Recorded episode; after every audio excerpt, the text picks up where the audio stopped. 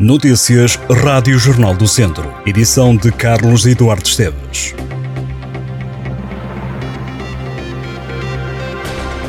Em pouco mais de um mês, os bombeiros municipais de Vozela já transportaram 2 milhões e 500 mil litros de água com o objetivo de abastecer várias localidades do Conselho, nomeadamente Vozela, Fataunços, Ventosa, Passos de Vilhariques e Alcofra. Esta é uma das medidas da autarquia para combater os efeitos da seca. Em nelas, a Câmara está a reutilizar água residual tratada para abastecimento de indústrias do Conselho, no âmbito de um projeto de sustentabilidade do ciclo da água que permite retirar pressão sobre o sistema de consumo doméstico. Em articulação com as empresas, o município implementou um projeto que quer simultaneamente colaborar na solução do abastecimento de água às indústrias do Conselho que dela necessitam para o seu processo produtivo através da reutilização.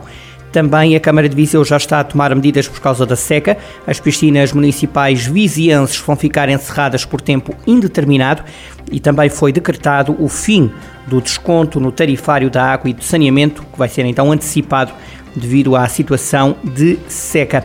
Em comunicado, a Câmara de Viseu informou que as piscinas municipais que atualmente se encontram encerradas para manutenção até ao final do mês de agosto vão encerrar por tempo indeterminado já no próximo dia 1 de setembro. Também é a partir desse dia que será antecipado o desconto de 20% nos consumos domésticos de água e de saneamento que até agora estavam a ser aplicados aos clientes de Águas de Viseu inseridos nos três primeiros escalões. Uma medida de apoio no âmbito da pandemia Covid-19. Câmara de Viseu que refere que com esta medida quer sensibilizar os consumidores domésticos para uma maior racionalização e valorização da água. E depois do empate na quarta jornada, já são conhecidos os horários dos jogos do Tondela e do Académico de Viseu na quinta jornada da Segunda Liga. Os academistas entram primeiro em campo para defrontar o Torriense. Os vizienses vão voltar a jogar no sábado de manhã, apito inicial marcado para as 11 da manhã do próximo sábado. Já o Tondela só joga na segunda-feira, dia 5 de setembro, diante do Estrela da Amadora. Os Ariverdes tornam a jogar em casa emprestada no Estádio Municipal de Aveiro. Jogo entre Tondela e Estrela com início às 6 da tarde de segunda-feira, dia 5 de setembro. O ciclista Bruno Silva foi o melhor da equipa de Mortágua no prolo do Grande Prémio Jornal de Notícias. O ciclista conseguiu percorrer os 11 km e 300 metros em 15 minutos e 54 segundos. Está a 1 minuto e 1 segundo do primeiro camisola amarela da prova, o uruguaio Maurício Moreira. O segundo ciclista da equipa de Mortágua a chegar à meta foi Angel Sanchez. O espanhol ficou em 36º lugar, percorreu a distância em 16 minutos e 18 segundos. Rui Carvalho, também da equipa de Mortágua, chegou um segundo depois de Angel Sanchez.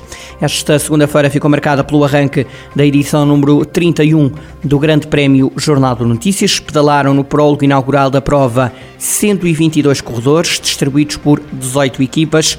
Para esta terça-feira está marcada a primeira etapa em linha, numa tirada de 143,7 km, com partida e chegada em Gondomar. A partida está prevista para o meio-dia e o primeiro ciclista deverá chegar às 3h25 da tarde. A última etapa está marcada para o dia 4 de setembro. Nesse dia, numa tirada com quase 134 km, os ciclistas partem da cidade da Maia e terão a meta em Vila Nova de Gaia. A seleção portuguesa de voleibol feminino com a vizinhança Bárbara Gomes em destaque perdeu 3-0 com a Ucrânia em Tabor, na República Checa, e comprometeu frente às líderes do Grupo C o apuramento para a fase final do Campeonato da Europa de 2023. A Ucrânia venceu pelos parciais 25-17, 25-21 e 25-8.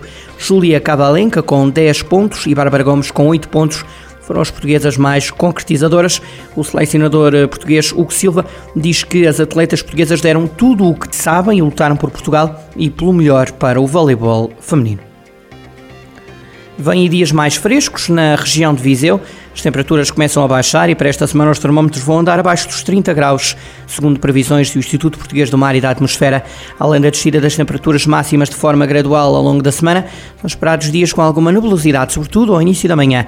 No fim de semana, diz o IPMA, há a probabilidade de aguaceiros. A aldeia de Várzea de Calde, na freguesia de Calde, no Conselho de Viseu, é o mais recente membro da Rede de Aldeias de Portugal, a localidade onde continua vivo o ciclo do linho, entra na lista onde já estavam 21 aldeias do distrito de Viseu.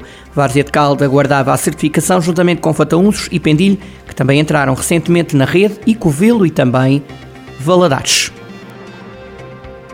Estas e outras notícias em jornaldocentro.pt